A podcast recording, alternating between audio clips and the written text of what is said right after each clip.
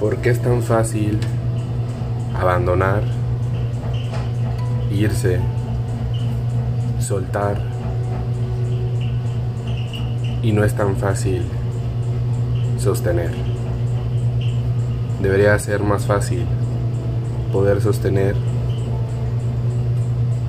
Y no me refiero a sostener a alguien, sino sostenerte a ti mismo, en tu forma de ser, en respetar tu espacio, tu tiempo, tus virtudes, tu amor, tu compasión.